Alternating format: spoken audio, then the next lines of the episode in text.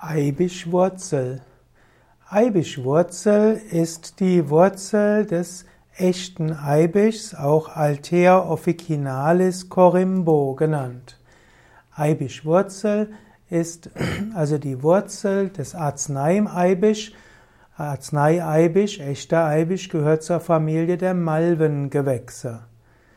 Die Eibischwurzel ist insbesondere ein Mittel in der Pflanzenheilkunde, die von der vom Arznei Eibisch werden zum einen die getrocknete Blüten verwendet, es werden auch die getrockneten Laubblätter verwendet, aber eben insbesondere die Eibischwurzel, denn die Eibischwurzel wird insbesondere genutzt zur Herstellung der Eibischsalbe.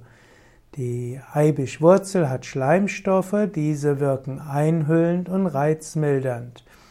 Die Eibischwurzel kann auch verwendet werden wegen ihren entzündungshemmenden und immunstabilisierenden Wirkungen.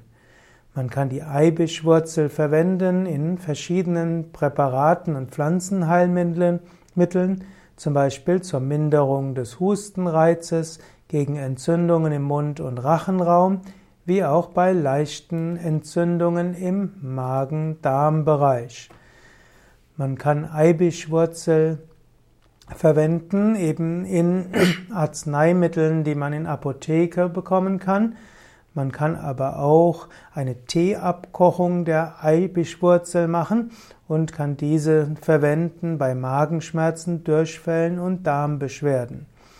Eibisch-Tee kann man süßen, zum Beispiel mit Reissirup und ist auch ein gutes Hustenmittel. Eibisch-Tee kann auch hilfreich sein bei chronischem Asthma und bei Staublunge. Auch bei Entzündungen im Mund, am Zahnfleisch und im Rachen hilft Gurgeln mit Eibisch-Tee, dann natürlich ungesüßt.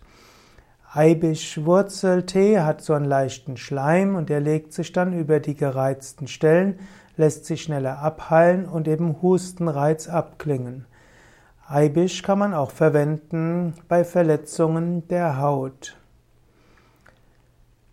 Es gibt auch Ei, es gibt Eibischblättertee, wo man eben zwei Teelöffel Eibischblätter mit 250 Milliliter heißes Wasser übergießt und 10 Minuten ziehen lassen.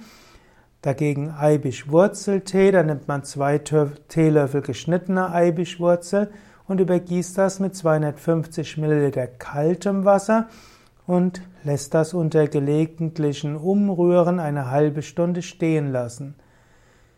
Danach rührt man es nochmal gründlich um und lässt dann den Tee durch Mull abseihen. Der fertige Tee wird dann auf Trinktemperatur erwärmt und in kleinen Schlucken getrunken bin dort jetzt etwas gefolgt dem naturheilkunde-lexikon.eu